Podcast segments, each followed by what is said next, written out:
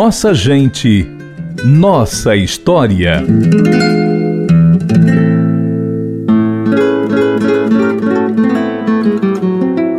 Maria Lacoque Bezerra de Menezes foi a primeira mulher a representar o estado do Ceará no Senado Federal. Ela nasceu em Juazeiro do Norte no dia 10 de fevereiro de 1921.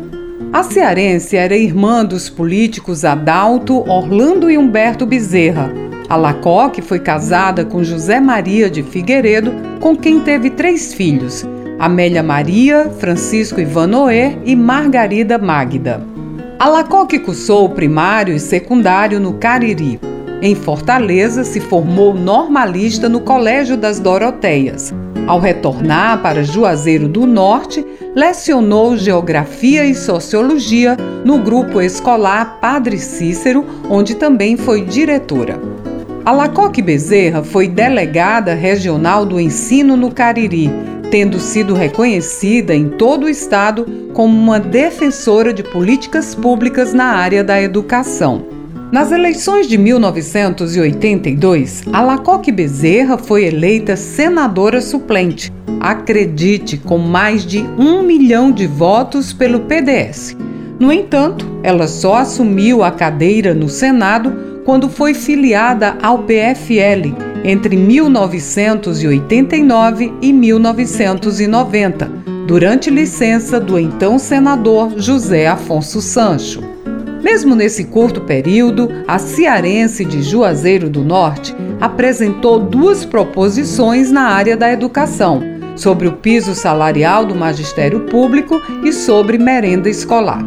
A primeira senadora do Ceará, Lacoque Bezerra, escreveu dois livros, agradecendo e exaltando, e José Bezerra de Menezes, o pacificador, uma biografia do pai, importante figura da política cearense no século XX. A Lacoque jamais escondeu o amor por Juazeiro do Norte e também, claro, pelo padre Cícero, de quem era devota.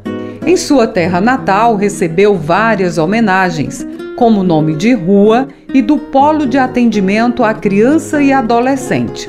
A senadora ganhou ainda o título de cidadã em vários municípios do Cariri. Ao completar 90 anos, ela teve sua história contada no livro Alacoque Bezerra, a Madrinha de Juazeiro, livro escrito pelo jornalista Blanchard Girão.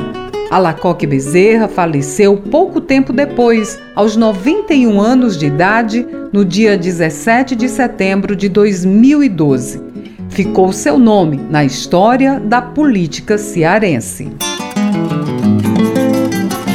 Alacoque Bezerra é nossa gente, é nossa história.